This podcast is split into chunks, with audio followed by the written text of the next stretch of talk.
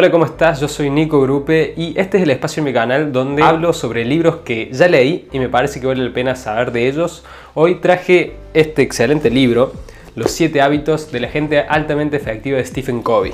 Covey, Covey, como le quieras decir. Quédate hasta el final de este video, así te cuento absolutamente todo y ves el resumen más completo que hay sobre este libro. Y si te gusta todo lo que es libros y desarrollo personal, te invito a que te suscribas a mi canal, ya que subo contenido como este todas las semanas y esta comunidad cada vez es más grande y te quiero agradecer si vos ya estás suscrito por formar parte de esta comunidad. Ahora sí vamos con el video.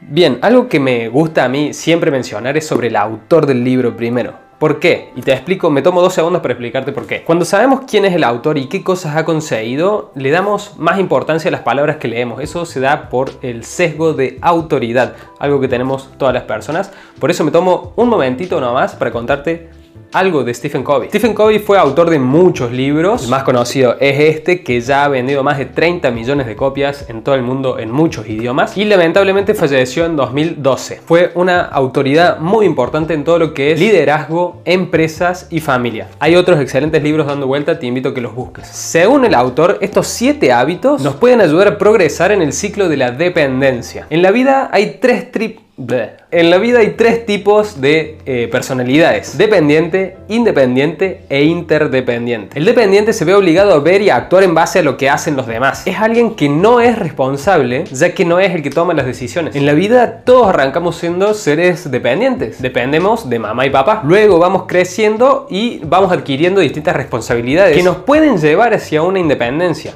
o a veces no. Y digo a veces no porque eso es una de las zonas erróneas que habla Wendy Dyer en este otro libro, Tus zonas erróneas, que si quieres saber un poco más de este libro, querés mi resumen, te lo dejo ahí arriba en las tarjetas de YouTube. Luego tenemos al independiente, el paradigma del yo. Dependo solo de mí, yo soy responsable, yo me hago cargo, yo lo hago solo. El emprendedor es el que sabe caer en esta caja. Y por último tenemos al interdependiente, el paradigma del nosotros. Trabajemos juntos, juntos somos más fuertes, trabajo en equipo el autor apunta a que debemos ser interdependientes. La naturaleza misma es interdependiente. Las personas interdependientes combinan sus resultados con los resultados de otras personas para lograr un éxito mayor. Entonces, los hábitos que propone Covey nos van a ayudar a alcanzar dicho estado. Los primeros tres hábitos se enfocan de moverse de la dependencia a la independencia. El autor llama estos tres hábitos a este grupo como victoria privada. Son los encargados del desarrollo de carácter. Cuando conseguís la independencia, tenés las bases para buscar la interdependencia por medio de los siguientes tres hábitos, que el autor los llama victoria pública. Y finalmente queda el séptimo hábito que engloba los otros seis hábitos y nos ayuda a crear una espiral ascendiente de crecimiento. El primer hábito es ser proactivo. Kobe define que hay dos tipos de personas. Antes dijimos tres tipos de personalidades, ahora dos tipos de personas.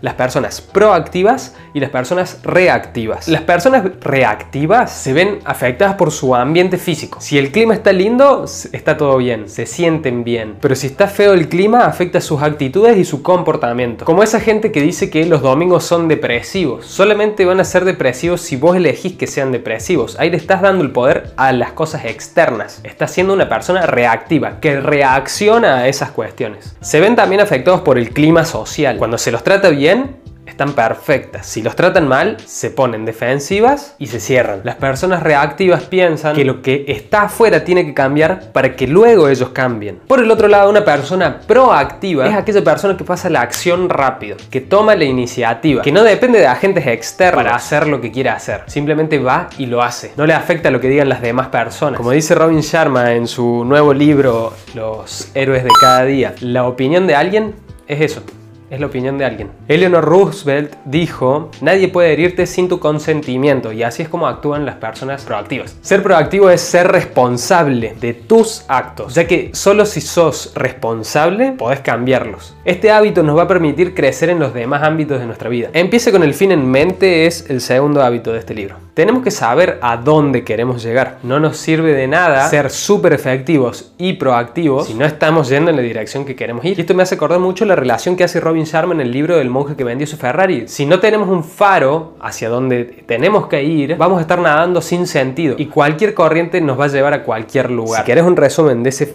excelente libro, El monje que vendió su Ferrari, te lo dejo también en las tarjetas arriba y en la descripción. Es por eso que es muy importante empezar con un fin en mente. Este hábito también hace referencia a que las cosas se crean dos veces. Primero en nuestra mente y luego en la realidad. Es como cuando un arquitecto va a crear una casa. Si simplemente se pusiera a construir la medida que le va pensando, sería un desastre, sería muy complicado. En cambio, lo que hace un arquitecto es primero se lo imagina, luego hace planos y cuando ya tiene todo planificado, va y lo hace. Ya tiene todo en mente va y lo hace. Te invito a que seas el arquitecto de tu propio destino. Si tenemos una idea de un proyecto, hay que definirlo como una meta. Tener la meta clara primero y después ver qué pasos tengo que dar para llegar a cumplirlo. Nos tenemos que enfocar en que todas nuestras acciones, nuestras acciones diarias, tengan como objetivo ir acercándonos a esas metas. Te invito a que te preguntes todos los días, ¿qué voy a hacer hoy que me acerque a mis metas y objetivos? Esto es un hábito que lo podemos aplicar y te recomiendo que lo apliques tanto a tus metas diarias chiquitas como a tus grandes sueños. Una buena forma de saber cuál es el fin al que queremos llegar es imaginarte, y sé que esto va a sonar duro, tu funeral. ¿Qué te gustaría que dijeran las personas cuando vos ya no estés? O si no, para no ser tan duros, aunque de todas formas yo recomiendo que seas consciente de que somos seres mortales, de esa forma te vas a dar cuenta que no hay que desperdiciar el tiempo que estamos acá. Pero si no queremos ser tan duros, simplemente imagina que llegaste a la vejez. ¿Qué te gustaría recordar de tu vida? ¿Qué historias te gustaría contarle a tus nietos? Arrancar con el fin en mente te permite luego ir trabajando pensando qué acciones tenés que hacer para conseguir ese fin. El hábito número 3 y el último de la victoria privada se llama primero lo primero. La gente más exitosa tiene como denominador común que todos hacen primero lo primero. Por más que sea una tarea que no les gusta, lo hacen, porque el cumplir esa tarea los acerca a sus objetivos. Es algo que Robert Kiyosaki siempre menciona, lo dice en su libro más conocido, Padre Rico, Padre Pobre, que te dejo el resumen también ahí arriba. Por más que no te gusten las finanzas o las leyes, dice él, son cosas que sí o sí vas a tener que hacer para poder alcanzar tu libertad financiera en ese libro. Aprovechando que ya tenemos los objetivos que queremos alcanzar, porque empezamos con el fin en mente, gracias al hábito anterior, ahora tenemos que definir qué tareas vamos a hacer que nos acerquen a esas metas. Aquel autor presenta los cuatro cuadrantes de la matriz de administración del tiempo. Esta es la matriz de administración del tiempo, que se divide en cuatro cuadrantes. El primero es lo importante y urgente. El segundo cuadrante es lo importante y no urgente. El tercero es lo no importante pero urgente. Y el cuarto cuadrante es lo no importante y lo no urgente. Ahora veamos un poco de qué se trata cada uno de estos cuadrantes. Esta matriz nos va a permitir que cada vez que se nos presente una tarea, buscar a qué cuadrante pertenece y programarla. Es normal que algo que es urgente e importante necesite nuestra acción inmediata, como responder mails, llamadas, WhatsApps. Pero lo mejor que podemos hacer es asignar un momento del día para resolver esas cosas que son importantes y urgentes. Y cuando termine ese momento del día, suponete que te asignaste bien de 9 a 10, voy a hacer esto. Listo, ya es suficiente por hoy. Me pongo a hacer otras cosas. ¿Qué otras cosas? Ahí vamos a ver. Alguien que sabe administrar muy bien esto y manejar muy bien, que lo leí en su libro, es el autor de Del querer al hacer, Jeremy Krayenbrick, que me encanta este libro, si podés conseguirlo y me encantaría que me digas en los comentarios si querés que le haga un resumen a este excelente libro. La verdad está muy bueno y sirve para toda la persona que quiera ser emprendedor o quiera ser un gran administrador de su tiempo y de su vida. Así que porfa, respóndeme en los comentarios si querés que le haga el resumen de este libro. Y te invito a que le dejes un me gusta al video si hasta ahora te puede aportar algo de valor. Kobe dice que tenemos que vivir en el segundo cuadrante, que ahí está lo más importante. En el cuadrante que dice lo importante pero no urgente. Son estas las tareas que nos van a hacer avanzar en nuestros emprendimientos, en nuestros proyectos o metas de alcanzar ese fin que tenemos en la mente. Normalmente las cosas de ese cuadrante son las que sabemos postergar porque creemos que tiempo para hacerlas, no son urgentes. Y de esa forma nuestras metas y objetivos se alejan cada vez un poquito más. Todo lo que no sea importante, sin dudas, puede esperar. En el caso de que sea no importante, pero urgente, se puede delegar. Podés buscar a alguien que te ayude con eso. Y en el último cuadrante, algo que no es importante y no es urgente, deberíamos descartarlo sin duda. ¿Qué entra en este cuadrante? Te puedes llegar a preguntar. Las redes sociales, Netflix, son cosas que no nos van a acercar a nuestros objetivos o por lo general no lo hacen y no son urgentes porque van a estar ahí absolutamente toda la vida o por lo menos hasta que esas plataformas decidan que va a estar ahí ese contenido. Ahora bien, mi recomendación personal es que también tenemos que tener momentos de descanso y de ocio y muchas veces de esos momentos de descanso y de ocio es donde surgen grandes ideas.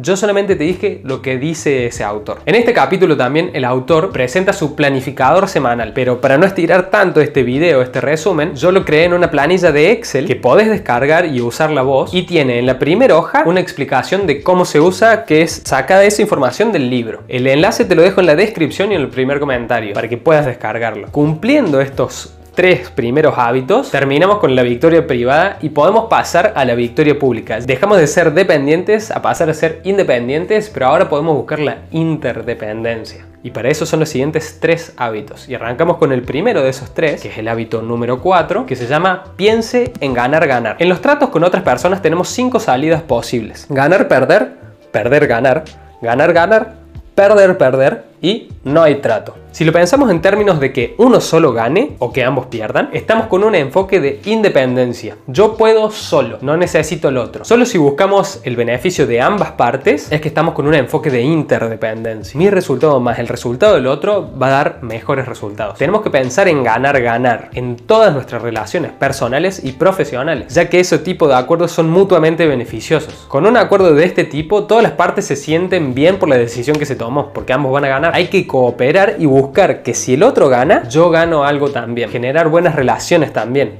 No competir, no todo en la vida es una competencia, por lo menos no para la gente interdependiente. Los acuerdos que terminan en donde uno gana y otro pierde no son victorias en realidad, solo es una victoria a corto plazo, ya que a futuro no va a haber un nuevo acuerdo. Y eso eh, yo lo veo mucho en mi país. Digo en mi país porque no sé de dónde me estás viendo y me encantaría saberlo, así que déjame en los comentarios, yo te estoy viendo desde y desde dónde. Y si estás desde Argentina, ¿desde qué provincia? Yo estoy en Córdoba. En mi país yo veo mucho que cuando hay algún problema con un producto o servicio y el cliente va a hacer un reclamo, los vendedores por lo general no dan soluciones donde ambos ganen. Y eso lo único que hace es lograr ganar en ese momento. Pero ese cliente no va a volver a comprar ahí. El hábito 5 es primero busca comprender y después ser comprendido. Hay que mejorar nuestras relaciones también por el medio de la comunicación. Hay que ponernos en los zapatos de los otros, realmente entenderlo, entender por dónde están pasando para entonces buscar formas en las que las dos partes ganen, si es que fuera relacionado a un negocio, o simplemente dar una mano si esa persona viene en búsqueda de un consejo de alguien que la escuche. Muchas veces apenas viene alguien a pedirnos ayuda, salimos rápido con un consejo en la mano. Y hay veces que lo que tenemos que hacer es escuchar, analizar la situación y luego buscar cómo ayudar. La mayoría de las personas no escuchan con la intención de comprender,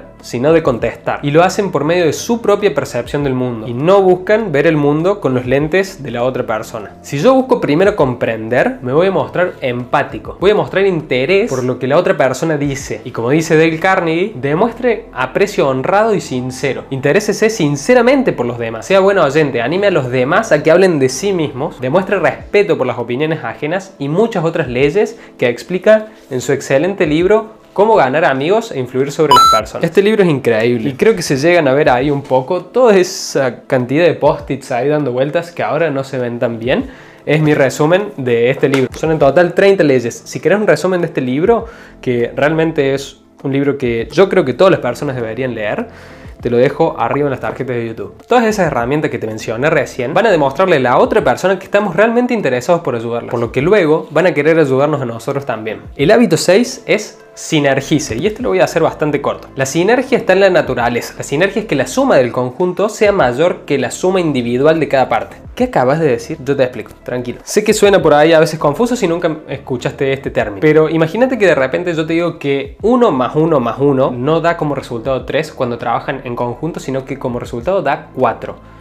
¿Cómo podría ser un ejemplo de eso? Suponete que dos personas se juntan a hacer brainstorming, una lluvia de ideas. Cuando trabajan juntas estas personas, cada uno va a ir dando ideas y van a surgir nuevas ideas en relación de esas dos ideas que se formaron. De esa forma, esas dos personas que estaban trabajando pasan a ser como tres personas en realidad, tres mentes, cuando en realidad había dos. ¿Y por qué pasa eso? Porque trabajan en conjunto. Pero ojo, la sinergia no busca la igualdad, busca valorar las diferencias y apalancarse de ellas. La fuerza de una relación está en en que en ella se encuentran distintos puntos de vista y eso es lo beneficioso. Cuando nos comuniquemos tenemos que tener la mente abierta a nuevas posibilidades y que de repente entre las dos partes surja una nueva idea en base a las propuestas de los dos. El último hábito, ya habiendo conseguido la interdependencia, se llama afilar la sierra. Kobe la explica por medio de una historia. La historia de un leñador que está serruchando un árbol con una sierra que después de 5 horas ya la sierra no tiene filo. Ante eso, una persona que se le acerca le pregunta ¿por qué no te frenas a descansar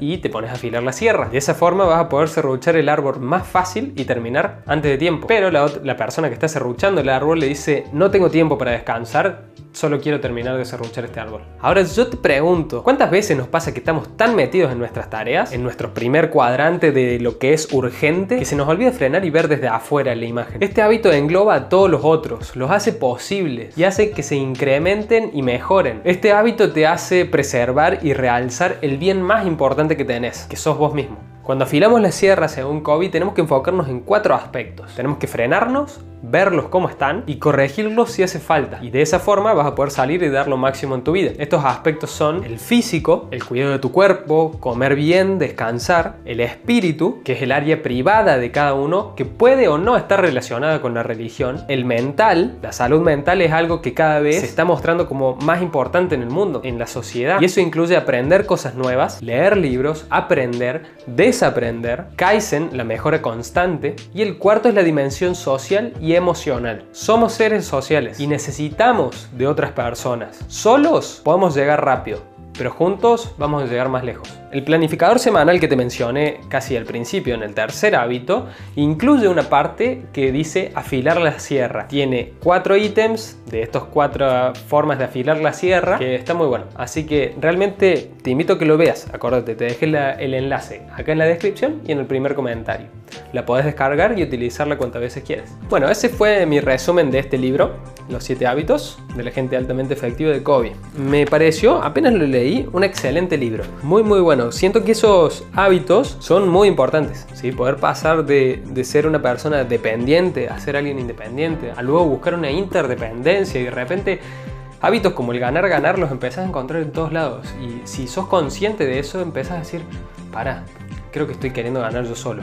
¿Qué pasa si busco que todos ganemos algo? Y vas a ver cómo cuando le planteas a la persona, che, mira, ¿por qué no nos enfocamos en que las dos partes ganen?